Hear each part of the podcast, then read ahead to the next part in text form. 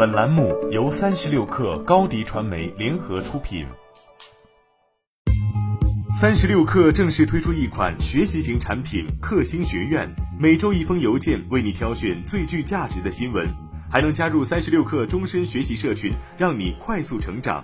原价每年三百六十五元，现双十一特价每年一百九十九元，每天仅需五毛钱。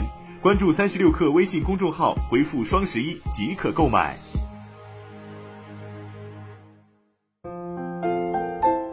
本文来自微信公众号曹植。最近，Papi 酱谈起了自己的裸辞经历。导演专业毕业的他，被朋友介绍到一家公关公司工作，工作内容却和自己想象中的差异很大。第一天，他被分配到的任务是查出全球十大石油公司的中英文介绍。查完之后，Papi 酱当天果断辞职，理由简单直接：我不知道自己喜欢什么，但我知道自己不喜欢什么。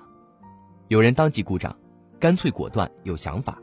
可是 Papi 酱的裸辞，潇洒归潇洒，普通人要想瞎模仿，风险真不小。辞职是许多职场人逃脱不掉的终极宿命。裸辞也渐渐成为了一种潮流。二零一九年度求职体验调研显示，七零后职场人第一份工作的平均离职时间是四年以上，八零后是三年半，九零后是十九个月，最年轻的九五后一代则只有七个月。还有超过半数职场人在换工作时选择了裸辞。这个时代，每个人都在拼命往前跑，裸辞可以让人暂停下来歇口气。对年轻人来说，不需要承担家庭负担，不用考虑沉没成本，停下来的代价不大，说走就走也就容易得多。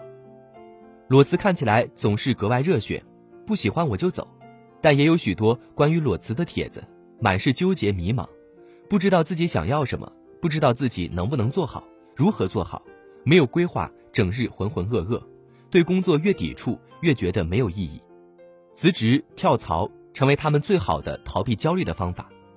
人们似乎有一种观念，裸辞的人是真正的勇士，敢于反抗现实的工作，追求自己真正的人生。可那些人生苦短、想走就走的人，并非每一个都能真正潇洒。工作带来的安全感，拥有的时候总是被忽视，失去之后却难免焦虑。有些人准备周全后裸辞，可以承受暂时没有收入，手里可能有几个待定的 offer，对下一份工作做什么有明确规划。但多数人的裸辞都是一时冲动，后悔或许很快就会找上门。一位网友在投稿了自己裸辞后的苦恼，对以前的工作不满意，果断辞职重新找工作，可是后来找的工作都不如辞掉的那个好，后续的工作邀请越来越差，他开始为当时的冲动感到后悔。蒋方舟以前演讲的时候还会鼓励年轻人多试错，如今却不敢说这样的话了。二零零一年，大学生毕业生人数是一百零三点六三万，到二零一八年，这个数字是八百二十万。竞争越激烈，容错率就越低，一步走错，再想回来，可能已经没有你的容身之处了。毫无准备说走就走的潇洒背后，常常要付出巨大的代价。有这样一种说法，每一次工作实际上都是在积累人脉以及各种资源资产，这种隐形资产。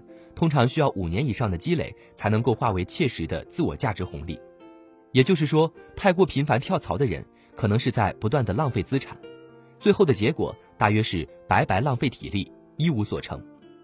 有网友在论坛发帖求助，工作太稳定，缺乏激情，想要裸辞。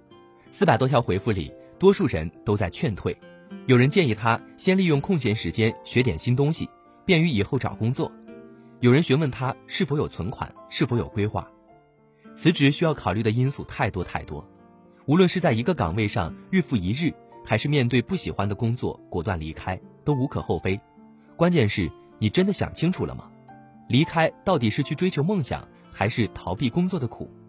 你真的知道自己想要什么吗？上一份工作上出现的问题，在下一份工作中还会不会出现？圆桌派讨论过这个问题。